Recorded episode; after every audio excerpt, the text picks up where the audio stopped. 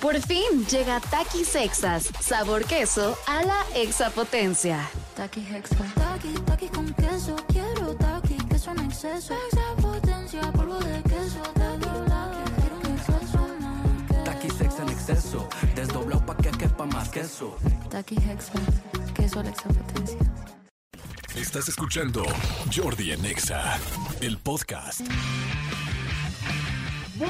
Muy, pero muy, pero muy, pero muy, pero muy buenos días. Es jueves 25 de agosto, señores. Ya, ya, ya estamos, este, pues ahora sí que a nada en el umbral del, del fin de semana, cosa que me encanta. Es jueves, viernes chiquito, jueves, este, un out para la victoria, en fin, como le quieran decir. Saludos a toda la República Mexicana. Saludos a toda la gente que nos escucha en Estados Unidos, a la gente de Guatemala, a la gente de Centroamérica. Ciudad de México, Estado de México, a todos muy buenos días, a toda la gente que viene manejando, a toda la gente que está levantándose, aún a esta hora sí a las 10, bueno, un poquito más pasadas de las 10, a toda la gente que nos está este, escuchando ahorita mientras está yendo a trabajar, que viene en el coche y va a trabajar y todo el rollo, qué padre que seamos el inicio de su, de su día, eso me encanta y ojalá que bueno, nos puedan acompañar el resto y lo más posible del día. Tengo regalos, tengo premios, boletos de concierto. Eh, digamos que hay paquete sorpresa, paquete sorpresa, combo sorpresa y la vamos a pasar muy bien. Eh, hoy es eh, cumpleaños de Tim Burton, cumple 64 años. Tim Burton pues, es el director y además pues creador de muchísimas películas como Beetlejuice, este, El joven manos de tijera, Edward Hom- joven manos de tijera, El gran pez que a mí es una de mis películas favoritas, El gran pez, Marcianos al ataque, es una de mis más odiadas, este, me parece extrañísima, loquísima, pues muy, muy Tim Burton, El extraño mundo de Jack. Hace poco vino Tim Burton, bueno, más bien, bueno, sí vino. Hubo una exposición de Tim Burton aquí en México, ahí creo que en el claustro de Sor Juana, o no me acuerdo dónde era, en el centro. Este, la fuimos a ver, estaba muy padre, y vino Tim Burton, y de hecho, ahí nos codeamos, y digo nos codeamos porque literal me pasó al lado, y fue como de, órale, güey. Una cosa es que tú seas el de la exposición, y otra cosa es que en el Franz Mayer, exactamente, en el Museo Franz Mayer en la Ciudad de México. Estaba padrísima, la verdad, padrísima. Si la llegan a ver por algún lugar, busquen, siempre que viajen, yo les recomiendo que busquen qué va a haber en el lugar donde viajan. Luego es, vas a ir a un lugar de Estados Unidos, vas a ir a Centroamérica, vas a ir a Colombia, vas a ir al otro país. Yo siempre lo que hago cuando voy es googleo qué hacer en esa semana, qué hay en esa semana en San Luis Potosí, qué hay en esa semana en Monterrey, qué hay en esa semana tal, porque luego te enteras de exposiciones, situaciones, presentaciones muy especiales que puedes aprovechar cuando estés por allá. Pero bueno, Manolito Fernández, buenos días, amigo. Jueves ya, estamos muy cercanos Ya, al fin de amigo, semana. un out de la victoria. Buenos días a toda la gente que nos escucha. Gracias por estar con nosotros eh, en todas partes de la República. Fíjate que, que en, en esa en esa expo que tú dijiste, en esa en esa mm, Este, sí, exhibición. exhibición de, de Tim Burton, eh, nos tocó ir el día que la abrieron. Este, Sí. Nos invitaron y entonces nos tocó que cantara ahí Lila Downs. Estuvo como súper, súper Ah, sí, padre. es cierto, estuvo sí, Lila Downs. Lila Downs estuvo ahí, abrió, vimos todo lo, lo de lo de las películas, todo y se acaba de acaba de salir una una mm, un avance, un tráiler de lo que va a ser la nueva serie de Netflix de Tim Burton, que es Ah, es, tiene una es- nueva serie, no es un spin-off de los Locos Adams que se llama Merlina. O sea, por lo que entiendo está eh, enfocada a, a, pues a Merlina, la hija. Pero, ¿sabes quién es Morticia? No, ¿quién? Catherine Zeta-Jones. No. Sí, se ve. ¡Wow! sí, se ve súper guapa. Ay, se ve guapísima. A mí Sí. me encanta de entrada. Es una mujer guapísima. Catherine Zeta-Jones. Y este, ay, mira, Homero lo pusieron como muy distinto, ¿no? Sí, entonces es este. Como es, muy latino. es como un spin-off, tal cual de que va a salir en Netflix, una serie. Y habrá que verla, porque con el toque de Tim Burton se me hace que sí va a ser oscurona, rarona, medio cripizona, como es el estilo de Tim Burton. Sí, los locos Adams con Tim Burton se me hace fantástico. Que la verdad yo no es lo una sabía. gran combina- combinación. Debe ser ya una gran noticia, bueno, una historia, ya- una noticia que mucha gente conocía, pero yo no lo sabía, eh, y seguramente muchos de ustedes. ¿A la gente no le ha gustado mucho? O sea, Ah, ha, estado. o sea, pero ya salió, o sea, ya salió el, No salió el episodios. ¿no? A solo el primer tráiler. Bueno, está muy difícil. Fíjense, a mí, ahorita que estamos hablando de Tim Burton, eh, creo que no hay mejor manera de ver, bueno, si hay muchas, bueno, yo creo que Jack, este, o A, Ni- A Nightmare Before Christmas. Ajá. ¿Cómo se llama? ¿Una pesadilla antes de Navidad? No. Mm, ¿Cómo se llama? en- El extraño, mundo, de Jack. mundo de Jack. El extraño mundo de Jack creo que es lo más Tim Burton que puede uno ver, ¿no? Pero, por ejemplo, a mí algo que me queda muy claro de Tim Burton es cómo puede llevar Tim Burton una película infantil y, de- no, y no dejar de ser Tim Burton. vean Frankenweenie. Frankie Está sí. impactante, o sea, de entrada una película de animación en blanco y negro. Creo que es la única que he visto en blanco y negro, por lo menos yo así comercial, porque más la hizo Disney, ¿no? Creo que la hizo Disney. Y el rollo y el rollo de que Frankenweenie es un perrito que se muere y se aparece, o sea, es, es el espíritu de un perro. O sea, neta, neta, neta, neta.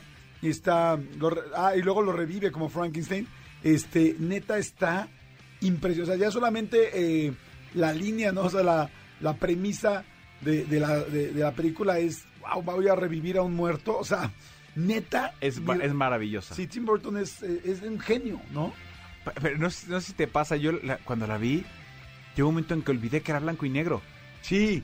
O sí. sea, digo, voy a hacer una estupidez, pero había tantos tonos de blancos y negros, o sea, tantos tonos de grises, perdón, que- que- que sentí que era color. O sea, estaba muy cañona, es una gran película. Te voy a decir lo que creo que te pasó y lo que nos pasa. ¿Alguna vez has ido a ver un show de mujeres este, desnudas? O sea, topless. Por ejemplo, eh, estoy hablando, no, no, no estoy El hablando de del table. Moulin el de. Lido, el de Lido, el de no, Moulin Rouge. fíjate que no, ahora que lo veo, no. Bueno, yo sí he ido, de hecho, a los dos, al de Moulin Rouge y al de Lido, que los dos están en, en París. Y que creo bueno, que y el de Lido hizo mucha gira en muchos Y- lados. pero creo que el Lido y- ya se acabó. Hay uno que ya que acaban de cerrar, acaban de cerrar ya temporada para siempre. No sé si fue el Lido o el Moulin Rouge, pero hay uno que ya cerró. También saben dónde en Las Vegas hay muchos shows de estas eh, mujeres, pues es que cómo se le puede llamar bailarinas, este, de show cabaretesco, no sé. Son tan buenas, son tan guapas, es tan interesante el baile, lo que están haciendo, que al principio salen y dices, wow, ¿no? O sea, claro que te llama la atención que estén toplets, que no traigan nada arriba, que así son estos shows, ¿no? normalmente abajo siempre están completamente vestidas, no, no sé si completamente vestidas, pero vestidas o tapadas, pero a los 10 minutos se te olvida que las chavas están desnudas. Se te olvida al 100% porque eh, realmente están tan... Es tanto el show que te acostumbras. La mente del ser humano se acostumbra, yo creo que a todo y va ubicando las cosas y las va normalizando. Ok. Entonces, a mí cada vez que he ido a un show de estos, a los 15 minutos se te olvida que la chava está desnuda, estás viendo el bailable, estás viendo la escenografía, estás viendo el texto, el audio, la canción, se te olvida. Había un show que la verdad yo, digo, nunca fue mi intención ir, pero os dije, híjoles, no sé si a mí me gustaría verlo, que se llamaba eh, Penologías o Penelogías o... Sí, penelogías. O no sé, no sé, había un show donde hacían, porque se hizo muy famoso y creo que vinieron a México, donde hacían figuras con el pene, ¿no? que salían varios hombres, hacían como, no sé si era algo como globoflexia, no sé. seguro- ¿Peneflexia? Peneflexia. Seguramente era interesante, seguramente, digo, porque ya un show que sea internacional, porque era un show internacional que se presenta en diferentes países, pues normalmente tiene muy buen contenido. Y yo la neta dije, no se me antoja la neta ir a ver un show de penes. Sin embargo, creo que me pasaría el mismo efecto. Que después de un rato ya se te olvida que son penes y estás sorprendido con lo que están haciendo. ¿Me explico? O sea, con el show. Como que la mente tiende a acostumbrarse y a normalizar. Lo desmorbizas. Ajá, exactamente. Sí, se te olvida. Sí, yo el único show que he visto, eh, digo, lo más cercano que, que he visto a esto es un, un show eh, que había en Las Vegas, se llamaba Humanity, no sé si lo viste. sí, sí lo vi. Y había una, una, mm, un acto donde salían dos mujeres orientales en una copa eh, de- champañera gigante. Y o sea, donde cabían ellas. y con y con, con agua entonces hacían varias cosas ahí y las dos venía- estaban toples pero pasaba justamente eso eran contorsionistas ya me acuerdo Ajá. eran contorsionistas y tenían tal show que pues lo que menos te fijabas era que, que no traían este brasier no Exacto, es lo que menos te preocupaba. O sea, evidentemente eso ya ni lo notabas. Completamente de acuerdo. Bueno, pues el asunto... amigo Penelogías está en México eh por si quieres ir hay funciones No, no, no, no. ¿Y es internacional? O, o más bien yo era Mm, otro el que... pero sabes qué creo Eh, bueno el de Penelogías no creo el de Penelogías porque Porque dice ese hablan del pene, si ¿no? la vagina habla porque el pene no sí entonces no creo que debe ser ese No, este era un grupo de cuates que llegaban y hacían... Hasta lo dijimos aquí en el, en el programa, Sí. porque era como... Lo hicimos hasta como Expediente X. Pero ya luego vi que en diferentes partes del mundo se presenta. O sea, me tocó ir, no sé, a algún lugar, de, algún día de viaje a Nueva York o tal, y veía los... los- marionetas el pene Algo así debe Ah. ser. Tal, ¿no? O sea... Y, y de entrada, pues también los cuates deben de estar muy bien armados, ¿no? Porque salir y hacer ya globofexia con tu asunto, pues sí tienes que tener, pues el globo, ¿no? Por lo menos la, la longitud necesaria para que el globo pueda dar vuelta, ¿no? sí O sea, Pero bueno, señores, ese es, eh, eh, ese es el asunto. Este, hoy es día, fíjense qué chistoso, hoy es día del ramen. De, del ramen. ¿Tú eres de comer ramen o no? No soy de comer ramen. No soy de comer ramen. Fíjate que, que mi hijo quiere ir a. Aunque se derramen. aunque se derramen. Sí, no, fíjate que no. Lo más cerca que estoy del ramen es la maruchan. Exacto. Bueno, quiero decirte eso. Yo estoy igualito que tú. Yo no soy clavado con el ramen, ni conozco mucho del ramen, ni nada. Este, mi hijo sí.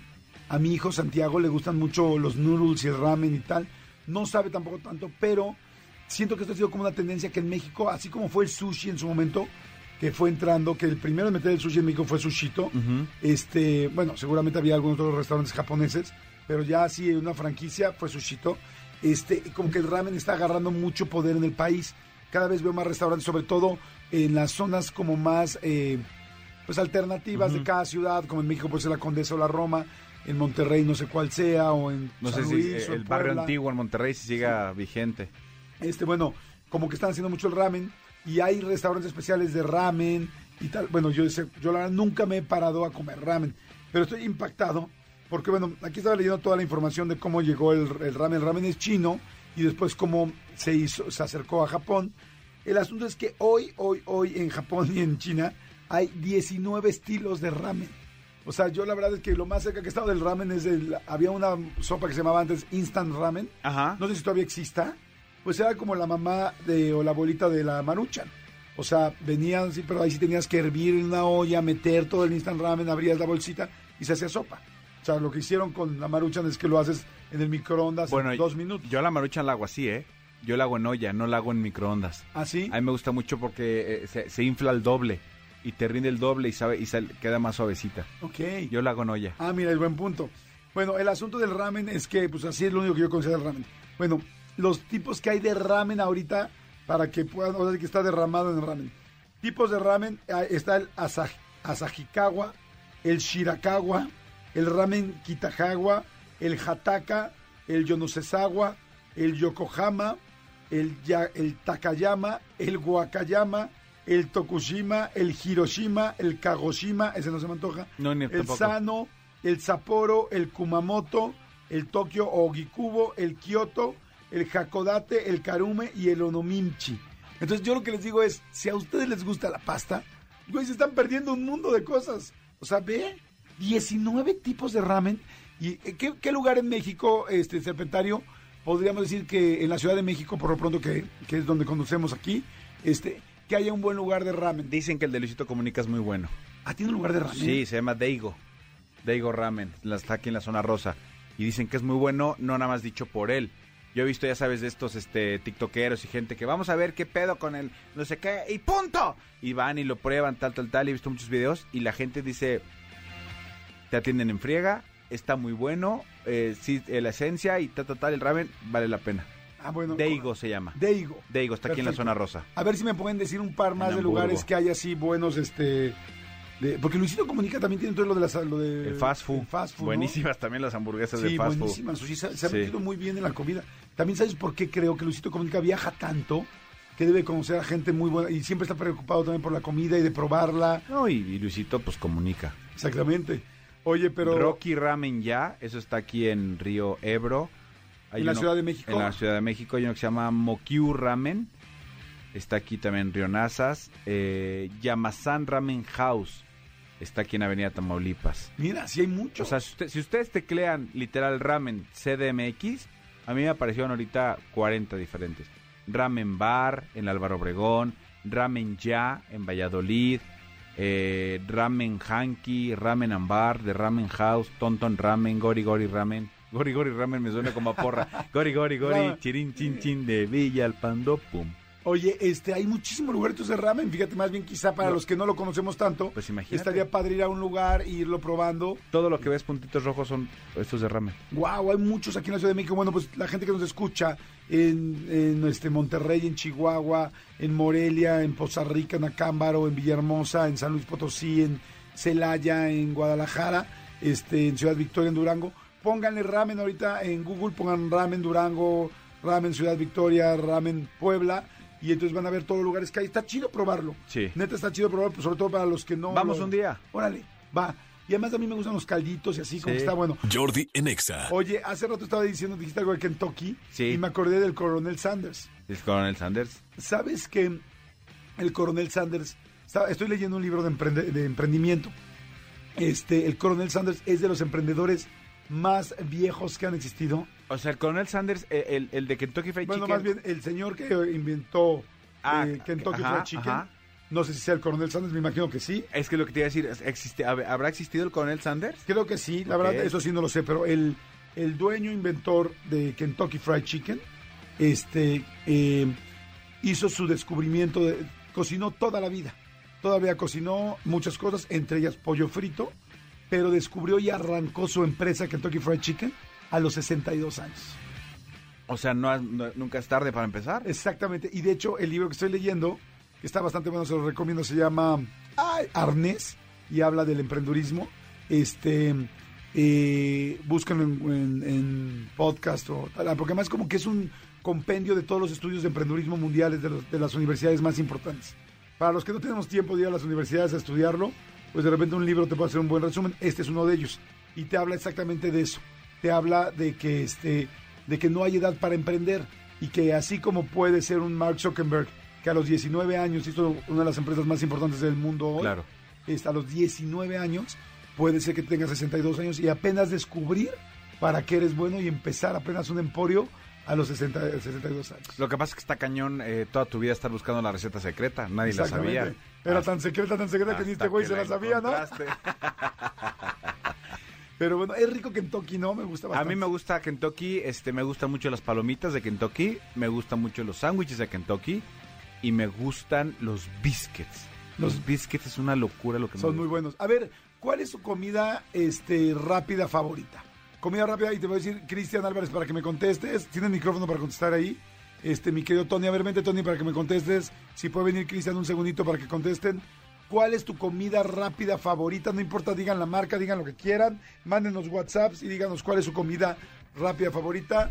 Aquí, eh, para mí, el experto va a ser Cristian Álvarez. Cristian Álvarez siento que es muy bueno en comida. No, pero no comida rápida. Cristian Álvarez casi Es no más come gourmet. comida rápida, es más gourmet. No, pero yo, el taco cuenta, Buenos ¿no? días. No, no, no. No, taco no. Rápido. No, no, no. Ni te sientas, amigo. No, no, no, o sea, estamos hablando de Domino's, estamos hablando de... Pero franquicia, de Subway, entonces. sí. Franquicia favorita, exacto. Yo Fran- lo tengo clarísimo. Franquicia de comida rápida favorita. A ver, Manolo Francis, ¿ya lo tienes tú? Yo, yo casi empatados, casi empatados, para mí es Domino's, pizza y Burger King. Oh, Burger King, este, es- para mí es la que más me gusta las hamburguesas y Domino's. Entonces un día perfectamente podría estar yo, este, un día comiendo una y un día comiendo otra. Ok, perfecto. A ver, Antonio Montoya. Buenos días, chicos. Hola, buenos días. para mí sería Subway. Aquí en México sería Subway. Pero las veces que he tenido oportunidad de ir a Estados Unidos, ya lo he comentado aquí entre ustedes, es Whataburger. ¿Sí la ubicas? Sí. Sí. Nunca me he comido ni una Whataburger ni una es In lo Out. más rico del mundo. Venden una... Adentro tienen, en la franquicia, eh, hay una capsu o ketchup que es este picante. Y es súper buena. Súper buena. Ay, yo estoy pensando, es que me gustan demasiadas cosas. Creo que así en ese parámetro, Carl Jr. ¿Ok? Porque ya las otras como que las odia. Las termino odiando. Que comerlas las diarios, sí. Y este, ¿y algún otro no tienes ningún empate? No, podría ser, si es pizza, igual... Es que ya no me gusta tanto como Domino's y así. Ok. Yo, este, híjoles, tengo dos, yo creo. Y fíjate que yo no había pensado en hamburguesas, pensé porque las hamburguesas todas me gustan. Me gusta Carl Jr., me gusta mucho este Burger King, me fascina. eh, Shake Shack me gusta mucho. Pero, este, creo yo que lo que más como y me gusta es Domino's y Subway. Los dos me Ajá, gustan mucho. Ajá. Sin embargo, Domino's me fascina. Pero todavía hay una pizza de Pizza Hut que me encanta, que todavía me podría gustar más que la de sartén de Domino's. Pero que es la de Deep Dish, no me acuerdo cómo se llama. Ujú. Este, de Pizza Hut, no, es, es de sartén, creo que le llaman de sartén, no estoy seguro. Pero el problema es que ya casi no encuentro Pizza Hut. Ya es muy difícil encontrar una pizza de Pizza Hut para mí, o sea, como que no, por donde yo vivo no hay, eh, no, no llegan tan rápido. Este, y, y Domino's Pizza me fascina. Entonces no, No, o sea, las dos me gustan mucho. Pizza Hut y Domino's Pizza. Eh, sí sabes que, que Pan también... Pizza se llama la de Pizza Hut. Ah, pan pizza. Pan Ok. Pizza me fascina, me fascina, me fascina, pero así como un lujo. En las aplicaciones, amigo, puedes pedir tu pizza, aunque, o sea, de, también de Domino's o de Pizza Hut. Sí, sí, sí, sí, lo he visto. Entonces, lo único que, lo- el único tema es que a veces, este, en Uber Eats o en Rappi, el único tema es que no, eh, Uber Eats, si no es por el rumbo, no te trae porque eh, parte de la garantía es que te va a llegar caliente la comida. Pero Rappi, aunque esté lejos, si tú lo pides, te lo, te lo van a llevar y a lo mejor va a llegar un poquito más fría la pizza. Pero pues tú la calientas y ya. Claro. Pero, pero es, es un buen tip. ¿eh? Yo de repente a restaurantes que no están cerca de mi zona y lo pido en, en aplicaciones, aunque me llegue un poquito más tarde la comida y la tenga que calentar. Pero si está lejos del restaurante, sí lo pido así. Pues sí, es buena opción, amigo. Pero bueno, pues ahí están. Híjoles, a mí me gustan prácticamente todas, ¿eh? ¿Hamburguesas? Ah, Hamburguesas- pizzas. Sí, hamburguesas también. Hamburguesa a mí no. A mí, A mí no, a mí no, la verdad. No, no todas. Y, te- y tengo mood para cada día. Hoy puedo decir, hoy estoy de mood de, mood McDonald's. Hoy tengo un estoy mood de Burger King. Pero yo, por ejemplo, yo McDonald's, prefiero los nuggets de McDonald's que los nuggets de, de Burger De King. que- Ok. Y los nuggets y las palomitas de Kentucky Fried Chicken que son... Mejor que todas. Mejor Sí. que cualquiera de las Sí, otras dos que dije. Sí, sí, sí. son buenísimas. Entonces, si de repente no hay de otra más que comerse en McDonald's, yo, a mí no me gustan las hamburguesas de McDonald's. Yo prefiero ahí Los comprar nuggets. Pero si es Burger King, evidentemente una Extreme. Uf, Ay, qué delicia. uf. Señor, Ya, ya nos antojamos a todos, ¿eh? Y cosa que no fue comercial, fue objetividad. Jordi en Exa. Pues bueno, estamos aquí en Jordi en Exa, toda la gente eh, que está escuchando por primera vez este programa. Este programa es de 10 de la mañana a 1 de la tarde. Estás escuchando Exa FM en diferentes partes de la República, inclusive en Centroamérica, en Estados Unidos. Eh, lo puedes escuchar eh, en línea o lo puedes escuchar en el radio, si lo estás escuchando en el radio completamente en vivo, todos los días, como ya les dije, bueno, de lunes a viernes de 10 a 1. Y les quiero comentar de una frase... que me gustó mucho de William Faulkner. Él es un escritor estadounidense eh, que murió en los 60 pero tenía unas frases bien, bien interesantes y les quiero comentar esta que creo que les va a hacer mucho sentido a muchos de ustedes. La frase es la siguiente. Dice, si tuviera la posibilidad de elegir entre la experiencia del dolor y la nada, elegiría la del dolor. Yo sé que hay mucha gente que está aquí afuera en este momento diciendo me está doliendo esto, me está doliendo eh, que no tengo dinero, me está doliendo que no pude ser mamá, me está doliendo que estoy divorciado, me está doliendo que no tengo pareja, me está doliendo que mi amiga se fue, me está doliendo que no tengo amigos, me está doliendo que, que me siento quizá no realizada o no realizado con lo que eh, buscaba en mi vida a esta edad, en fin. Eh, hay un millón de cosas que nos duelen y momentos que nos duelen, pero si ustedes se fijan, cada momento que nos ha dolido son los momentos que realmente nos han hecho más fuertes, son los que verdaderamente nos han hecho crecer y aprender una cosa nueva. Voy a poner un ejemplo muy burdo y muy sencillo, pero por ejemplo, ¿cómo aprendiste que el fuego quema? La mayoría de la gente lo aprendió metiendo el dedo al fuego en algún momento de chavitos. Y entonces ahí pudiste inclusive hoy en día salvar tu vida. O sea, porque hoy nadie se va a acercar o va a prender un boiler con la cara ahí, bueno, no nadie, pero la mayoría de la gente va a tener mucho cuidado con cualquier cosa que pueda explotar o cualquier cosa que pueda incendiarse, no se va a acercar a un fuego grande. Pero eso lo tuviste que aprender metiendo el dedo algún día a una vela o a una estufa o algo así. Entonces, este, cosa que la mayoría hicimos. La vida es igual. Eh, muchas de las cosas que nos duelen son las cosas que realmente nos han hecho crecer, las cosas que nos ayudan a ser mejores, las cosas que nos ayudan a no volver a cometer ese error. ¿Cuántas personas ahorita están pensando en algún problema de una relación humana? Llámese amistad, hermandad, eh, jefe, compañero de trabajo o pareja. La pregunta es, de todo eso, de todo eso, yo creo que también ahí hay, pero este, de todo eso, la pregunta es, ese dolor que tuviste te enseñó quizá a no confiar tanto en, esa, en otra siguiente persona, te enseñó quizá a buscar a una pareja distinta, te enseñó entonces a leer, híjoles, esta pareja que nueva me va a generar este problema o esta cosa, ya mejor no me meto aquí, este, quién sabe si te terminaste metiendo o no, pero por lo menos ya te dio como una alerta roja que antes no tenías. Entonces, eh, eso es lo bueno del dolor. Por eso la frase está fantástica. Si tuviera la posibilidad de elegir entre la experiencia del dolor y la de la nada, elegiría la del dolor, porque solo así vas a crecer. Entonces, eh, piensen ahorita en algún dolor fuerte que hayan tenido en su vida sobre algo. Piensen en algún dolor que hayan tenido, algo específico, alguna experiencia, algún momento desagradable que hayan tenido que les haya dolido. Y ahora piensa ¿qué cosa te previno haber sentido ese dolor? Eh, te terminaron de tal manera, te pusieron el cuerno tal, eh, volviste a andar con una persona igual que esa, eh, trabajaste poco y te corrieron, o te llevabas mal en el trabajo con las personas, fuiste muy grosera, muy grosera, y todos votaron como que fueras el peor de la oficina y por eso te corrieron. ¿Lo has vuelto a hacer? O sea, ese dolor que te dolió en la vida ese día te sirvió para tener más cuidado con tus compañeros la siguiente vez en la siguiente oficina, en la siguiente empresa, en el siguiente trabajo. Yo creo que sí. Lo más seguro es que sí. Entonces por eso el dolor nos ayuda. Así es que piensen en retrospectiva cómo les ha ayudado el dolor. Y segunda, si tienen algún dolor fuerte que estén viviendo ahorita, que los esté lastimando y que los tenga tristes de capa caída, como decía por ahí mi abuelita, bueno, pues entonces eh, lo más seguro es que ese dolor te está ayudando a hacer algo y a prevenir algo más adelante. Eh, puedes verlo como que la vida te está ayudando, puedes verlo como que la vida te está dirigiendo, puedes verlo como que el universo te está este, ubicando, o puedes verlo simplemente como una casualidad, pero si ves el ejemplo hacia atrás, te vas a dar cuenta que constantemente eso pasa. Así es que el dolor que sientes hoy, lo más seguro es que sea el aprendizaje y la prevención de mañana.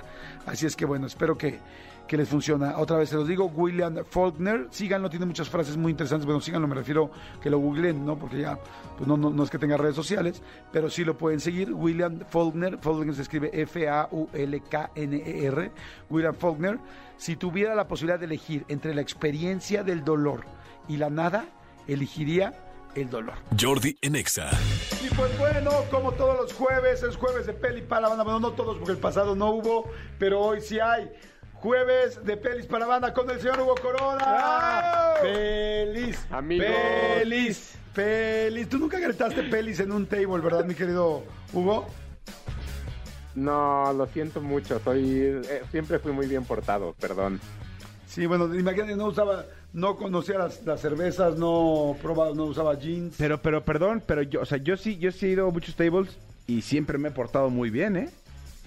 Mm, Tengo otros datos. tengo, exacto. otros datos. ¿eh? No, no estaría de acuerdo, amigo. Pues a mí todas me dijeron, gracias, te portaste increíble. Ah, muy bien, bien bajado ese balón.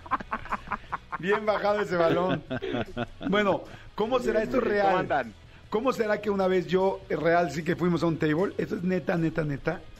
Yo les dije a unas chavas, yo les voy a bailar sexy y si lo logro, me pagan los que me, me- me pagan el, el baile, no sé cuán- cómo era, ¿no? Y este, y me lo pagaron. Real. Las dos chavas, neta, neta, neta. O sea que Pues mira, yo aquí, traigo, bien. yo aquí traigo uno de 100. Yo aquí traigo un billete de 100 dólares. ¿Qué onda, Jordi? Es que el problema no era solamente el dinero, sino el gusto. Y no es por nada, pero no eres mi tipo, amigo. Sí, amigo. Yo aquí traigo uno de 22. Pero de 22 pulgadas. centímetros. Oye, mi querido Huguito Corona, ¿qué onda? ¿Qué va a pasar esta semana? ¿De qué vamos a hablar? La semana pasada nos dejaste bien picados. Esta semana vamos a platicar de tres estrenos, uno de ellos en cines, que justo hablamos de la semana pasada, que es una película dirigida por Jordan Peele, que se llama Nope. Ah, No. sí, nos dejaste picados que no nos querías pasada. decir nada y todo el rollo. y No, no, no, miren, básicamente hay un, hay un pueblo en California que se encarga de criar eh, caballos para filmaciones de películas. Entonces hay un par de hermanos que son dueños de este pequeño rancho que es, que es una herencia de su tatarabuelo, donde la primera imagen que se captó en, en cine o en celuloide fue la de su, su tatarabuelo eh, montando un caballo, ¿no? Entonces ellos tienen como esta tradición de ser los expertos en caballos en Hollywood. Ok. De pronto se dan cuenta que hay algo en el cielo que no están entendiendo qué es y empiezan a ver y empiezan a suceder cosas muy extrañas en su rancho. ¿Qué es lo que sucede en el rancho? No te rías, Manolo, sé lo que dije. Sí, pues los Es- agarraron en su rancho a todos. Exacto. es básicamente que hay una nave, eh, una nave extraterrestre estacionada en el cielo arriba de- del, del rancho que pertenece a estas personas. Y O sea, está estacionada. dar- está estacionada, tal cual. Ok. Y entonces empiezan a suceder diferentes cosas y todo esto lo van mezclando con cosas que tienen que ver con el pasado de cada uno de los personajes. Ok, qué bueno que es que eso sucedió en el rancho, perdón que te interrumpa. Qué bueno que se estacionó la nave en el rancho y no aquí en Polanco o en la Condesa, porque aquí le ponen la araña. O sea, aquí, o sea, aquí se estaciona más de. Cuatro horas sin pagar parquímetro. Sí. Uy, joven. no, ya No, le pusimos la araña. Entiéndame, en esto no le puedo echar la mano. ¿Cómo lo hacemos? Y es que fíjate que tenía Entonces- además dos multas de, este, de velocidad, se las vamos a Uy, cobrar. no está verificada la nave, no. La realidad es que sí, o sea, hay una cosa muy impresionante con Jordan Peele, con este director afroamericano, que él dirigió eh, Get Out y dirigió eh, Oz, hace un par de películas de terror. Esta es su tercera película. Y él produjo Candyman el año pasado, una película que también tiene que ver con el terror. Pero Jordan Peele siempre ha sido como más conocido por su lado com- de, de comedia.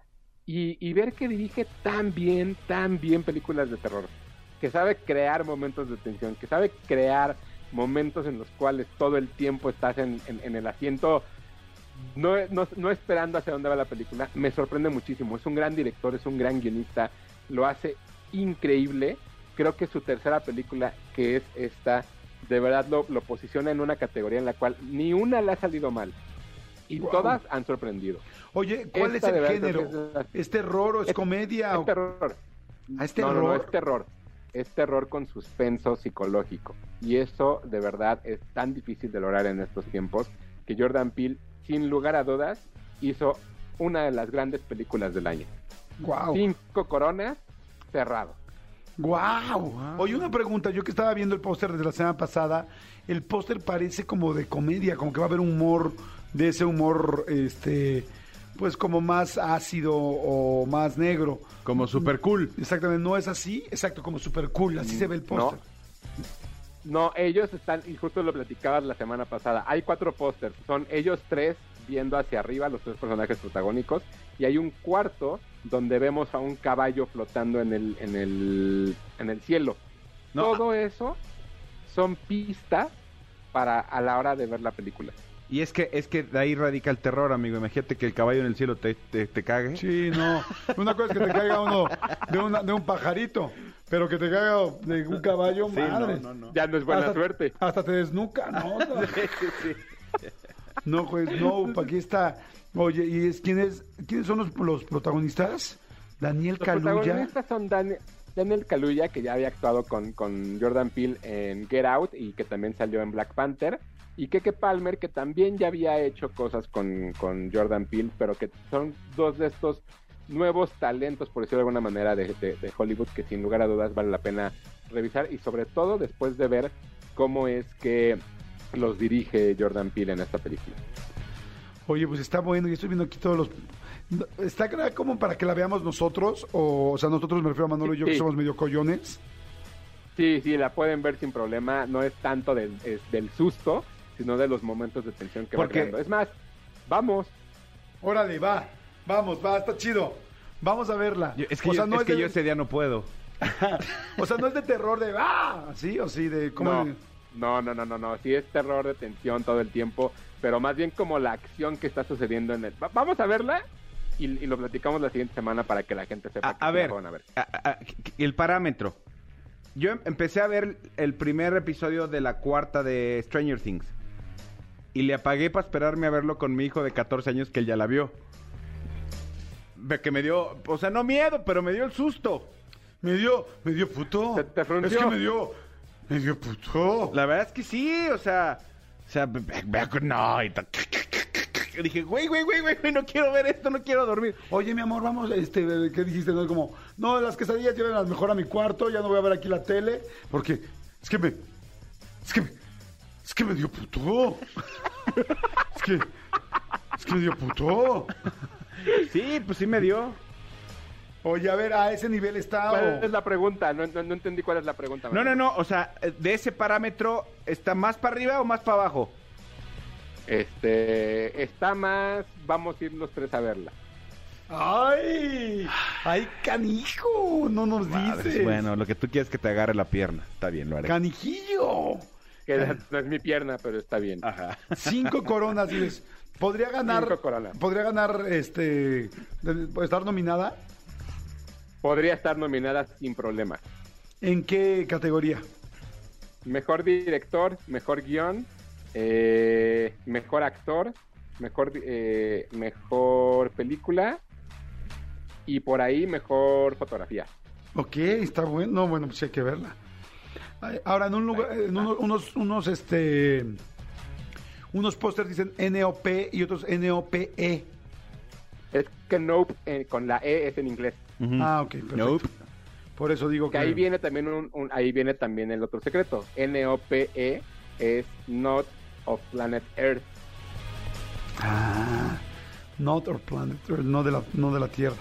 No, Oye, no de la Tierra, está no de la buenísimo. Tierra. ok, bueno, cinco coronas y esto va a estar en cines. Sí, en cines, ¿no? Y en cine. Ok, y en pantalla IMAX. Oigan, en Netflix estrenó hace un par de semanas una serie que es muy interesante, que la verdad es que no había platicado de ella porque no la había terminado, que es Sandman, una, una serie, o de Sandman, una serie cre- eh, creada por Netflix a partir de una eh, novela gráfica de Neil Gaiman, que es muy famosa, donde básicamente es el mundo fantástico del rey del sueño y lo que sucede a partir de que es capturado por un hombre en la Tierra y todo lo que sucede después de esto. Es una serie que si a ustedes no les gusta lo fantástico, ni le entren, porque todo lo que sucede todo el tiempo es un mundo fantástico, dragones, diablos, ángeles, tiene mucho que ver con esta cultura que Neil Gaiman ya había interpretado en God, en Good vs. Evil en alguna serie de, de- de Prime Video. Y la verdad es que es una gran serie, sorprende muchísimo porque además es una colaboración entre Netflix y la casa productora de Warner Bros. Entonces no es necesariamente una serie original de la, de la, de la empresa, pero tampoco Warner Bros. se arri- se arriesgó a lanzarla en HBO Max. Entonces el error de ahí creo que es de, creo que es de ellos, porque creo que es de las series del año. La verdad es que está muy bien hecha, está muy bien construida, vale mucho la pena. Y además de la, de la primera temporada, se estrenaron dos capítulos extras el viernes pasado, para que aquellos que se queden picados que puedan seguirla viendo, y promete que va a haber una segunda y una tercera temporada. Oye, de Sandman de Ajá. Netflix, Ajá, cuatro coronas y media. Cuatro y media, wow. Fíjate, yo entiendo como un poco como que The Sandman es como el equivalente de lo que Netflix está haciendo contra Amazon Prime Video que, con los anillos y contra HBO. Tienen otra también así como muy épica HBO, algo, este, ay, no me acuerdo cómo se llama. Es como ese género, como ese género, o sea, más bien es como esa competencia eh, del mismo género entre las tres plataformas. No, fíjate que esta es un poco más como apuntándole al mercado de los cómics. Como que creo que la idea es adaptar también de pronto novelas gráficas que tienen su, su fanbase o su fandom muy marcado en los cómics y que puedan ver estas interpretaciones. Es como cuando hacen una, una película de un manga o de un anime en, en live action. Entonces creo que más bien lo que está sucediendo con El Señor de los Anillos y con, con Game of Thrones es que sí se van más hacia lo fantástico, pero como telenovela. O sea, porque al final pues, Game of Thrones es una telenovela carísima, igual que, que El Señor de los Anillos, pero va más ¿Qué hacia me dices de Topacio? ¿Qué me dices de los ricos también lloran? La madrastra ahorita, lo, ¿sabes lo que cobró Araceli Arámbula? No manches, hasta para hacer el promo dicen, Pues sí. ¿no? ¿Quién Oye, dice? A ver, ¿quién dice? Cuenten el chisme bien. no, no es cierto, eso no, es real, no, no, para nada, no, No, es, es que, es que es el regreso a Arámbula en las novelas en México. Sí, yo sé, yo sé, yo sé. No, pero fíjate que eso es bien interesante también en México ver cómo nos encanta el drama y cómo por cualquier cosa de pronto también decimos que son jaladas, ¿no? Pero bien que nos encanta estar viendo este tipo de cosas y por ahí creo que hay muchas cosas que en las series en Estados Unidos lo vemos de pronto. Entonces, Sandman sí es una serie con drama, pero con mucho más fantástico de lo que pudiera ser. Ok, buenísimo. Entonces, cuatro eh, coronas y media. Wow. ¿Y hay algo más además de Nope y de Sandman? Los dos te ven que están Sí. buenísimos. Ajá. La serie de She-Hulk, una serie que estrenó en Disney Plus, es básicamente una serie que se crea a partir del personaje de Hulk, interpretado por Mark Ruffalo, donde Tatiana Maslany e interpreta a Jennifer Walters, que es la prima de Bruce Banner, a la cual por un accidente le cae sangre de Hulk y se convierte en una versión femenina de Hulk, pero es la serie hasta donde va parece más como un sitcom que como una serie de, superhéroes, más de acción. Tiene cosas como más chistosas, de pronto la personaje voltea a cámara y rompe la cuarta pared para hablarle al público, O sea, tiene como un como este humor más de adolescente que, de- que, que- que del, del humor de las películas de Marvel. La verdad es que hay, he leído muy malas críticas en las cuales de plano destrozan la, la- la serie por completo, pero creo que lo único malo que tiene hasta ahora son los efectos especiales, que son bien feos, pero Ah, así, sí. feos. No, no, no de, no de les, les- les tardaron dos semanas de render, no, así de, de- de un mes. ¿Te Entonces, se ven bien feos. ¿Por qué hará eso cosas. Disney? ¿Cómo, ¿Cómo es posible que Marvel, y, bueno, que Marvel ahora siendo de, de Disney pueda hacer malos efectos? Yo, yo- yo- yo creo, Creo yo creo que va que muy tiene- rápido, ¿no, amigo? Exacto, creo que lo que lo que sucede es que están saliendo tantas cosas y tampoco es que haya tanta, tantos estudios de animación que puedan dedicarse a hacer este tipo de efectos que ahora ya todos los efectos que, que- se hacen pues van tienen la presión de que ya se tienen que estrenar.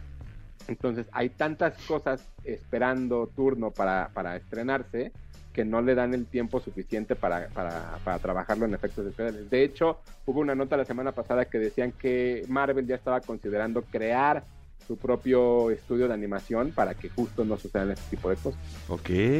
Ok, oye, ¿y She-Hulk, eh, cómo le van a poner en español? ¿Hulka? En España le pusieron Julka. ¿En hecho, serio? abogada, abogada Julka le pusieron en España. Ok, qué chistoso. ¿Y, ya, ¿Y si existía esto en cómics o nunca hubo Sí. unas...?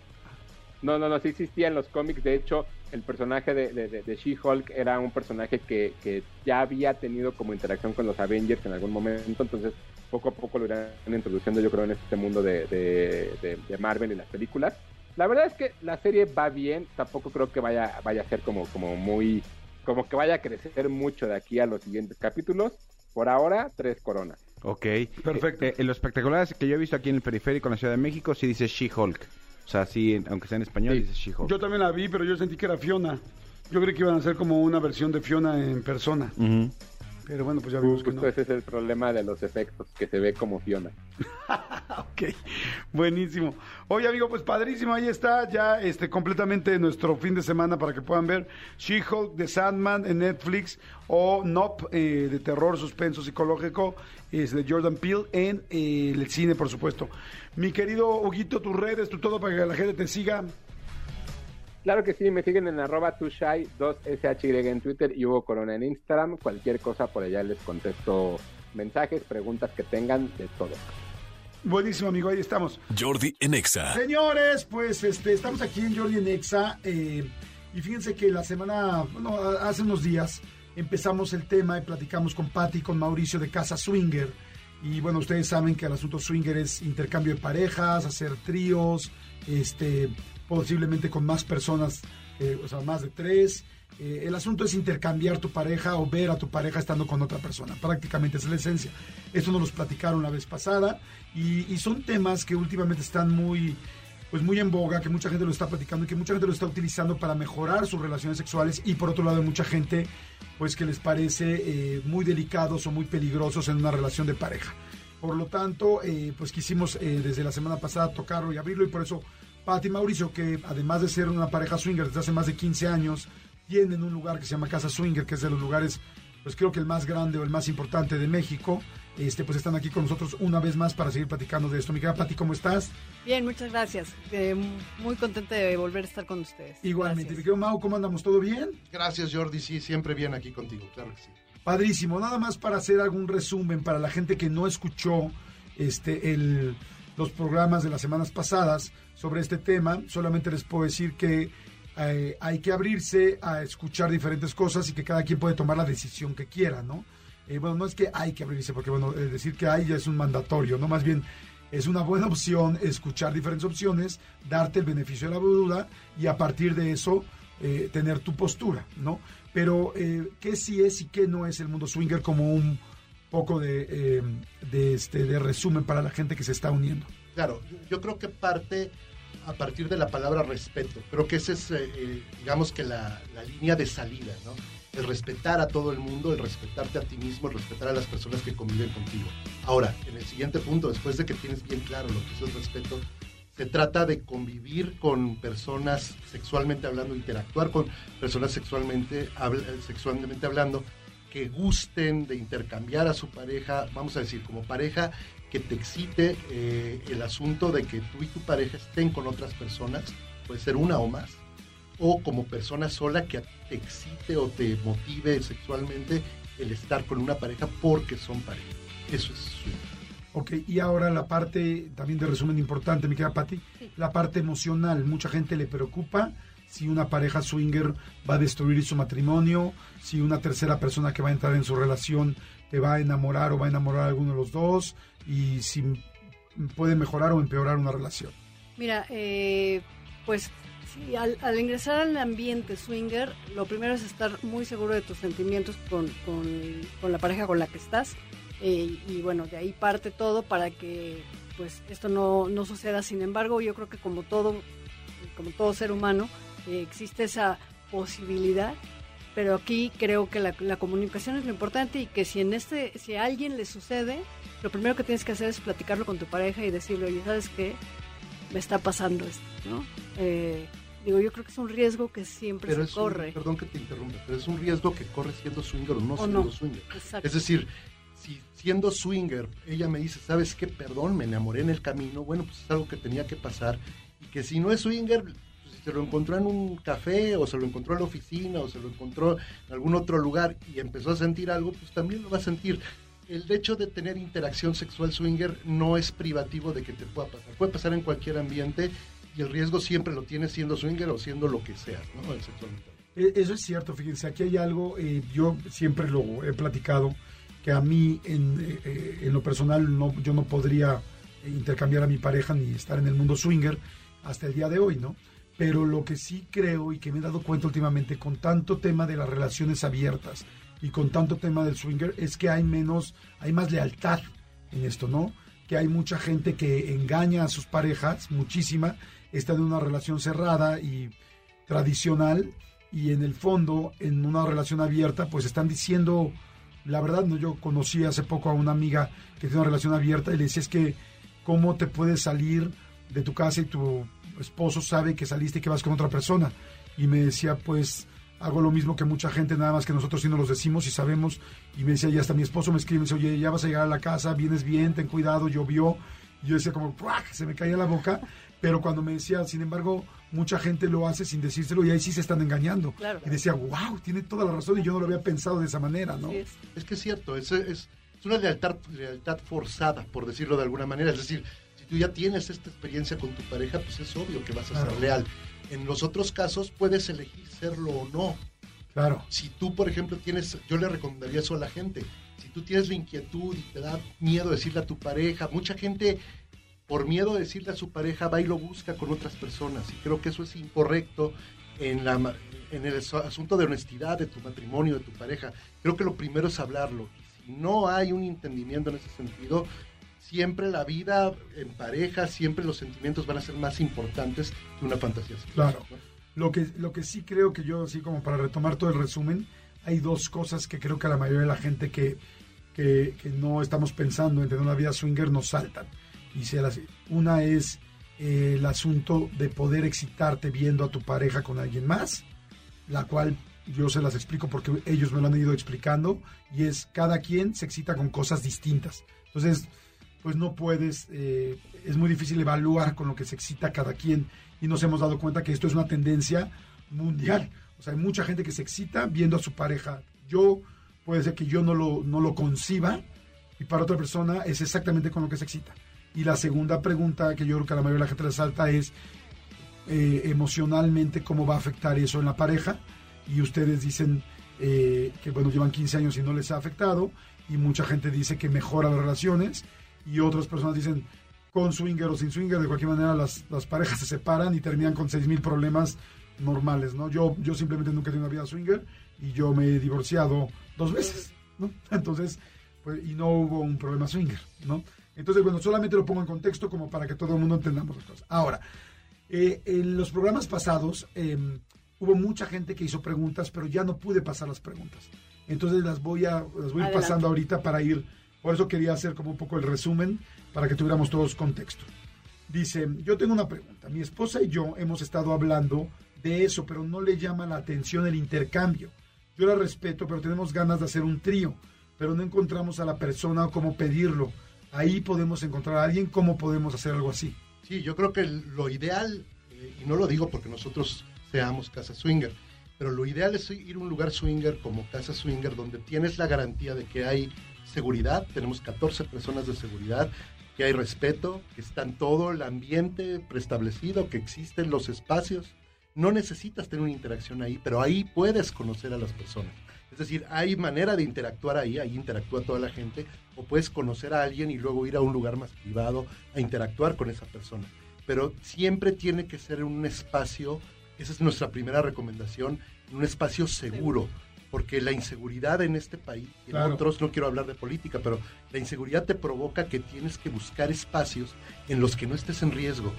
Y siempre busca un lugar eh, como Casa Swinger, un lugar establecido, con seguridad, etcétera, donde vas a conocer todo tipo de personas, ahora sí que como un buffet y tú vas a elegir si te gusta alguien o no te gusta alguien. Sí, de entrada aquí lo estás viendo físicamente, puedes conocerlo antes, hacer varias citas antes de... Y no de- estás obligado. ¿eh? Exacto, y juntos, ¿no? Claro. Eh, porque, por ejemplo, ¿hay redes sociales para hacer tríos en México? Sí, hay, re- hay redes sociales de todo tipo, incluso swingers y todo el, el asunto. Yo no las recomiendo mucho, porque atrás de una red, digo, desde luego que es, es recomendable si... Sí, o sea, puede funcionar. Para comunicarte, para enriquecer tu, tu- tus pensamientos swingers, etcétera, pero hacer una cita a través de una red social puede ser muy peligroso, porque no sabes quién está detrás. Y, e ir a un lugar anónimo donde no necesariamente hay la seguridad que requieres, con alguien que a lo mejor ya está preparado para hacerte daño, no es lo más recomendable. A lo mejor es- pasa muy pocas veces, pero arriesgarte me parece Hay que un no es- riesgo. O sea, Exacto. como toda red social hay un riesgo, como si vas a cenar con alguien del Tinder, te puedes encontrar una persona buena o una persona no tan buena, ¿no? Exacto, es el mismo riesgo, es exactamente lo mismo. Exacto, ok, y en cambio en persona, pues bueno, ya tienes otra referencia. Así es. Sí, porque lo conoces ahí, te tomas una copa con esa persona y, y vas avanzando hasta donde tú quieras Claro. avanzar. Y si no te gusta, sabes que gracias, nos retiramos, no pasa nada, estás en un entorno seguro. Exacto, estás en un entorno seguro y, y siempre se les, se les comenta, el que algo se dé entre una pareja o entre un trío, etcétera, depende de la forma en que te acerques a la pareja o a la mujer o con quien quieras estar. Y obviamente pues tiene que haber una, un- una atracción, eh, obvio, o sea, tiene que haber una atracción pero de ambas partes, o sea, a lo mejor tú me gustas pero yo a ti no, entonces pues con mucho respeto así como que me, me encantaría, pero solamente vengo a ver, etcétera, y no hay ningún problema. Eh, y la verdad es que, que la gente que, que acude a Casa Swinger entiende perfectamente el ambiente, es muy respetuosa, y si alguien llegara a tratar de, eh, pues a lo mejor forzar algo en el sentido de que no, pero, pero ¿por qué no? O sea, ¿no? Preguntando, pero no, ¿qué no te gustó, no? En ese momento, pues tienes la seguridad de que nuestro staff simplemente le dices, oye, ¿sabes que No es está, no. está insistiendo y no entiende el que no es no, ¿no? Entonces, pues se platica con esa persona para que, por un lado, o, o- o se aleje para que entienda, o si no, si no entiende cuál sería su papel, pues se le invita a retirarse, pero suele pasar poco en casa swinger. Ok. Este dice, hola Jordi, me gustaría que les preguntaras a la pareja swinger si alguna vez lo han hecho con alguien conocido, ya sea familiar o amistad, y de ser así que sintieron. Creo que es un riesgo, yo. Perdón que me adelante. Creo que es un riesgo porque ya alguien conocido, depende qué tan conocido o cuál sea la relación. Si lo haces con un familiar, por decir, o con un amigo muy querido, ya estás involucrando sentimientos. Es alguien que vas a seguir viendo en tu vida del día a día. Entonces, a lo mejor no es. Tu, tu otra Sí, vida claro. cambia. Tu otra vida cambia de, a lo mejor de una manera en la que tú no estás muy de acuerdo. Es decir, imaginemos que lo haces con tu mejor amigo, ¿no? Y, y lo invitas porque dices, mucha gente piensa así, ah, pues es mi mejor amigo, ¿con quién mejor? Sí. Tu relación con tu mejor amigo puede cambiar. Y no necesariamente porque haya algún problema, simplemente cambia y pones en riesgo algo más importante que es una relación de amistad y fuerte con alguien por una fantasía que puedes cumplir con alguien más. No lo recomiendo, aunque no siempre sale mal. Y ustedes no lo han hecho. Nunca. Nunca. Ok, vamos a ir rápidamente un corte, está muy interesante, estamos platicando con Patti, con Mauricio, pareja swinger y dueños de Casa Swinger. Este, por si alguien se está bajando del coche o de, de- transporte público y ya no puede escuchar, este, ¿dónde, dónde está Casa Swinger? Los datos y ahorita lo, lo volvemos a decir en el siguiente bloque. Gracias, Jordi. Estamos en la colonia Verónica Alzures de la Ciudad de México, muy cerca, frente a la torre de Pemex. Abrimos de miércoles a sábado, miércoles, jueves y viernes nos visitan parejas, mujeres solas y hombres solos. Sábado, solo parejas y mujeres solas. Perfecto. Vamos rápidamente, y, vamos, y las, y las redes sociales es en Twitter. Bueno, si ponen Casa Swinger en Google, en Google, ya tenemos mucho tiempo, mucho prestigio. Casa Swinger. México. Casa Swinger, con poner Casa Swinger aparece, la página es casaswinger.com.mx, que es muy sencillo de aprender y ahí puedes entrar. Y las redes sociales las vas a ver en la página o CSW bajo shows en, en Twitter. Perfecto. CS, CS, CSW CSW shows. Perfecto. Jordi en Exa. Seguimos, seguimos aquí en Jordi en Exa. Estamos en la segunda parte de la plática del mundo swinger con Patti y con Mauricio. Hay mucha gente que está haciendo llamadas eh, y preguntas. Y dice, saludos Jordi, soy Giovanni, soy single, o sea, solo.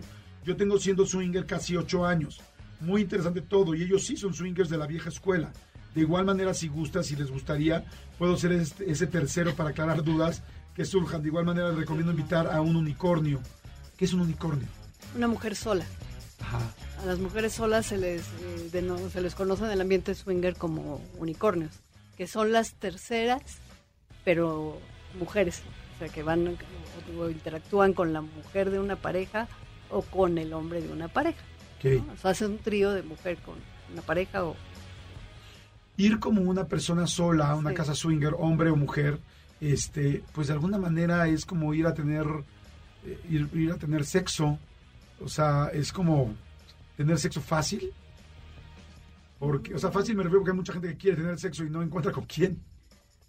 Pues mira, eh, hay que dejar claro una cosa, una situación. O sea, ya mencionamos que, bueno, Casa Swinger maneja una aportación para que tú puedas ingresar, pero lo- esa aportación no es por sexo. O sea, eso ya sería bebidas, prostitución.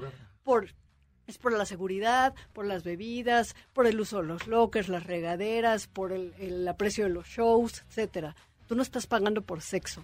O sea, el que, el que algo se dé depende de que cómo te acerques a otra persona y si la otra persona está de acuerdo. O sea, nadie, ni tú, ni los demás están obligados a nada. Pero si lo haces Pero bien sí. y la fórmula y gustas, si te acercas de manera correcta, sí, puedes tener una relación sexual de una sola noche. Legalmente, ¿cómo es una casa swinger en México? ¿Se puede poner, no se puede mover? Claro, es, un- es una tendencia sexual, es una Casa Swinger en lo particular es una asociación civil eh, con- con- dada de alta bajo todos los esquemas legales que existen y simplemente lo tenemos derecho de reunión como, como cualquier lugar puede tener derecho de reunión. Legalmente está basada en todos los preceptos legales. O sea, no tiene, eh, la ley no se mete en que haya sexo o no haya sexo adentro. No, claro que no. Esto es decisión de las personas siempre y cuando sea consensuado. Si tú ya bu- metes ahí prostitución o algo pagado o, o algo forzado, etcétera, Es otra estás cosa. cayendo en delitos. Sí. Pero si es consensuado, no hay ningún problema. Por eso es muy, es muy importante que quede claro que la aportación que das no es por sexo. Sí, claro. No, bueno, además, 750 pesos con barra libre y entrada y un cover, a mí se me hace, la verdad, a mí se me hace barato.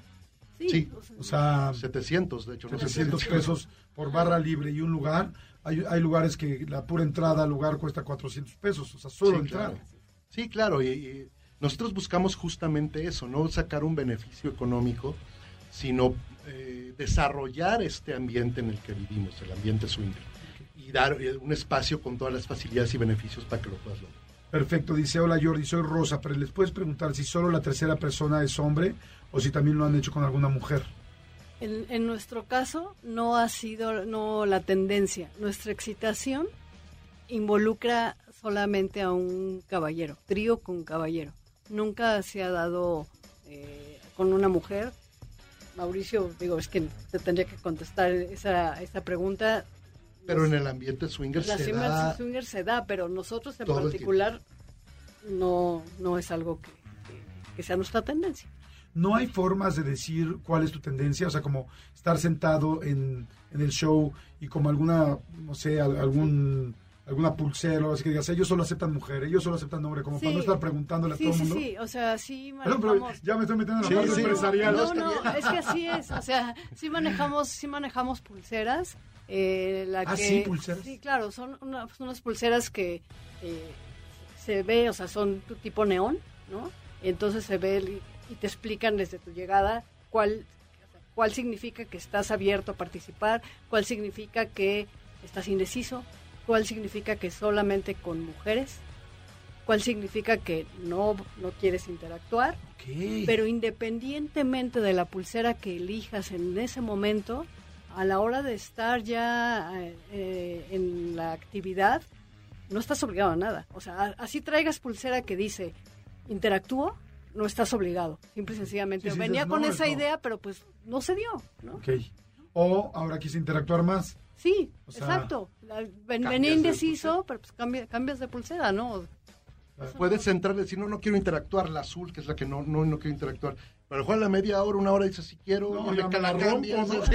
No, y te la cambian, y te cambian y te ponen la verde, ¿no? Que sí Oye, quiero interactuar. ¿Cada quien lleva sus condones o hay condones por todos lados? O cómo No, es? mira, se sugiere llevar los propios porque, bueno, cada quien se siente cómodo con determinados, ¿no? Entonces se sugiere llevar los propios, pero si no, pues hay a la venta. Eso, eso, eso es algo que sí sería una, una aportación extra, Ok. pero pues nada más.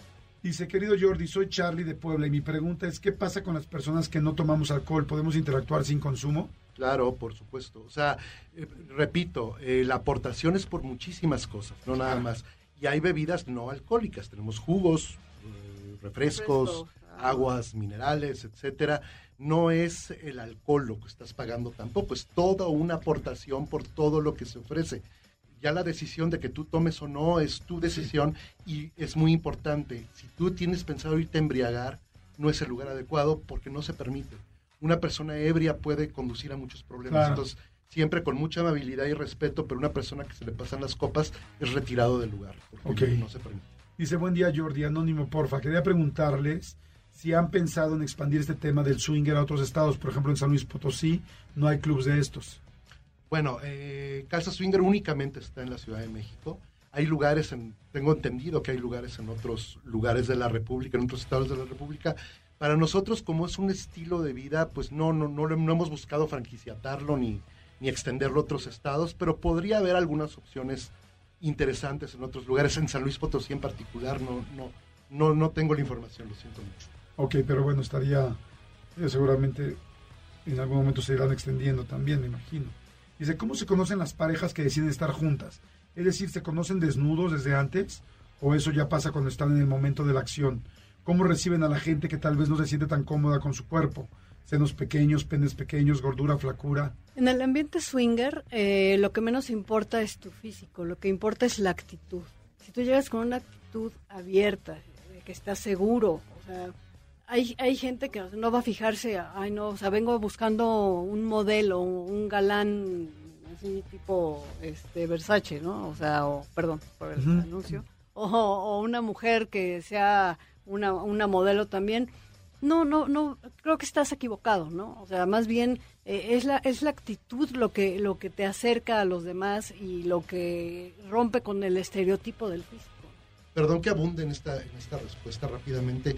En Casa Swinger yo he visto mujeres que llegan espectaculares, o sea, con anatomías espectaculares y que no tienen ningún éxito porque la actitud es muy, muy mala. Y he visto mujeres y hombres también eh, que un- no es un físico, digamos, prototipo de la belleza occidental, no son tan agraciados físicamente, pero tienen un éxito enorme por la actitud que tienen. Por eso Patti eh, decía, bien, bien decía que la actitud lo es todo en este ambiente, no, no tanto el aspecto físico. Otra pregunta dice, tienes que tener una relación de pareja muy estable para practicarlo, porque al momento de la excitación se fantasea mucho, pero es muy diferente la realidad. Eh, ¿Coinciden? Sí, por supuesto. Eh, como, como platicamos en el, en el programa anterior, eh, pues nuestra relación eh, inició, en nuestra relación en el ambiente swinger inició partiendo de una comunicación y una estabilidad total como pareja. Entonces, eh, esta, esta situación no, no ha mermado nuestra vida en común, al contrario. O sea, la verdad es que que todo ha sido para mejorar. Qué bueno, porque tenía que ver con esa pregunta que se hola, qué tema tan interesante. Yo quisiera saber cómo fue después de su primer contacto swinger, o sea, al volver a estar solos, ¿algo cambió? Sí, sí cambió, pero para bien. Y aquí lo que tiene que ver es la, la comunicación y la estabilidad que tenga tu pareja. Volvemos a la pregunta anterior. Tienen que estar muy bien cimentados. Esto no resuelve ningún problema de pareja. Al contrario, lo empeora. Lo podríamos, claro. Sí, claro. Eh, para, digamos que el primer paso para entrar en este mundo con tu pareja es que estén muy bien ambos. Si no lo están, mejor no lo intenten. Eh, eh, eso es muy importante. Si están bien cimentados, si hay confianza, si hay seguridad, si hay respeto entre ambos, seguramente mejorará su vida sexual si a ambos les gusta y les atrae. Claro. Si no lo están, si no hay respeto, no hay confianza, está débil la relación, seguramente lo va a empeorar. Perfecto, pues la verdad, este, muchísimas gracias. Estamos este, cerrando este tema, pues de que ya hicimos varios programas especiales de esto. Como les vuelvo a repetir, al final lo importante aquí es escuchar la información, que cada quien escuche y tome su propia decisión, que cada quien con su propio criterio tenga una postura, la que sea, y la que sea está bien, porque es la tuya. Claro. Así de sencillo, y en este caso así debe ser. ¿Me repiten, por favor, el lugar donde está este el lugar swinger, Casa Swinger? Casa Swinger está ubicado en la Ciudad de México, en la colonia Verónica Ansures, frente a la torre de, de Pemex, muy cerca de la torre de Pemex. Y son bienvenidos miércoles, jueves, viernes y sábado. Miércoles, jueves y viernes, hombres solos, mujeres solas y parejas. Sábado solo mujeres solas y parejas. Perfecto. Pues bueno, muchas gracias. Gracias, muy interesante. Jordi en Exa. Y de otra cosa que yo me siento muy orgulloso, y yo creo que tú también, Manolito, fue de la entrevista que hicimos con este Carlos Vives. Carlos Vives, colombiano, eh, internacionalmente famoso, con canciones como La Gota Fría, como La este, Bicicleta, con sí. Shakira, un millón de canciones que son buenísimas. Y está muy buena la plática en mi canal de YouTube, es la nueva entrevista de esta semana. Pero te late si escuchamos un pedacito. Me fascina. Escuchen un pedacito, les voy una probadita, sin albur, les voy una probadita para que vean de lo que se trata. Perfecto, venga. Oye, Carlos, ¿cómo empiezas a cantar ya profesionalmente de chico? O sea, cuando dices, ya esto ya empieza a decir, ¿en qué momento dices, esta va a ser mi vida? No, no, es decir, a mí, yo, yo- yo- yo- a mí me gustaba cantar y cuando mi papá descubrió que tenía una voz particular, él se la mostró, me grababa en una nagra que tenía una, una- una grabadora que tenía muy especial y, y iba y me grababa. Me- me- había una canción que siempre nos, nos unió porque curiosamente después tuvo que ver con nuestra separación. La canción se volvió para mí un himno, que es una canción que se llama Sin ti, de un compositor eh, súper famoso del vallenato que se llama Nafer Durán. Fue de las primeras canciones que yo recuerdo y tengo una grabación mía como a los seis años cantando esta canción con él. Wow, a los Eh, seis años. sí. Eh, de- de- de- eh, Sin ti no puedo estar, mi corazón se desespera, no lo dejes tú, nena, porque se muere y se queja y toda la culpa la tienes tú. Un vallenatico. Si lo dejas que se muera, una canción muy, muy, muy intensa que, que yo la canté desde muy niño y después se volvió una canción para mí en mi vida con él muy fuerte. Y él un día me grabó eso y, se, y, y- y descubrió, sintió que como mi voz tenía algo particular y fue y se la mostró a los amigos que eran súper musicólogos todos. Y entonces, no, así Carlos va a cantar, Carlos va a cantar. Y yo siempre entonces cantaba en mi casa, cantaba en las fiestas, cantaba donde... Y él siempre, cuando había algo, él eh, me decía, trae la guitarra y cántales una canción. Y yo siempre estaba dispuesto a cantar una canción para, para que el- ellos me dijeran. Y entonces ya estuve en el colegio y representaba a mi colegio en los festivales, en las murgas que nosotros decimos intercolegiales, competencias, estaba en el coro o, o cantaba de, de- de solista. Y, y- y lo mismo, llegué a la universidad, cuando llegué a la universidad, lo mismo. ¿Sabes? Estaba en la universidad, tenía varias bandas y, y entonces uno tenía la oportunidad de trabajar en una u otra. Pero nunca pensé realmente que, que- que iba a vivir de la música, es una vaina loca porque... No, imagínate, de esa primera grabación de los seis años a tener 15 Grammys latinos, No, no, dos, no se lo imaginaba do- uno. o sea, do- do- dos Grammys No, internacionales. Yo, yo llegué a vivir en el 87 a Puerto Rico porque una novela que yo hice en Colombia, que era la vida de un boxeador que se llama Gallito Ramírez. No, Gallito Ramírez. Esa novela me, me- me- me- me- me exportó a Puerto Rico y cuando yo llegué a Puerto Rico empecé a hacer novelas en Puerto Rico. Don Javier Ramírez. Don Javier Ramírez. Sí, se llama Javier, ¿cómo sabes? Fíjate que mucha gente en México, Ajá. mucha gente en México no identifica tu carrera tan amplia de actor. De actor. Es amplísima. Bueno, ahorita acabas de hacer algo en Sí, que Netflix empecé- que estuvo en temprano. tendencia.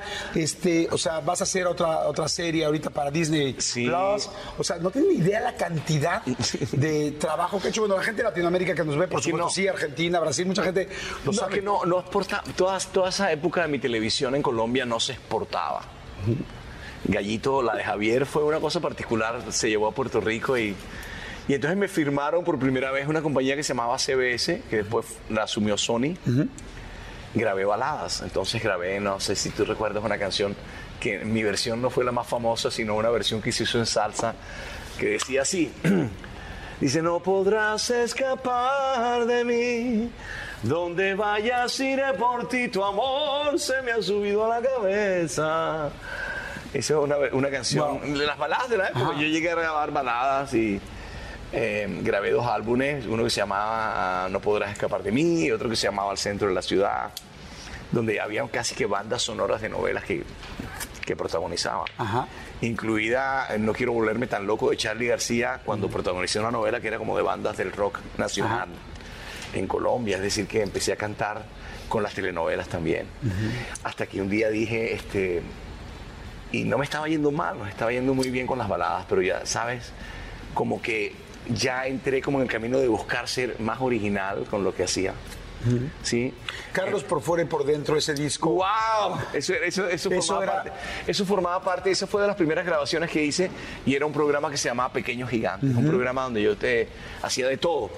Y tuve un segmento en ese programa que se llamaba Vives con Amor, como la juventud y los pelados, y cantábamos baladas. Y, y entonces la compañía me hizo ese disco que se llamaba Por Fuera y Por Dentro, y salgo así, a medio con cara de menudo, así, pelo largo y como sí, eran como las baladas de la época.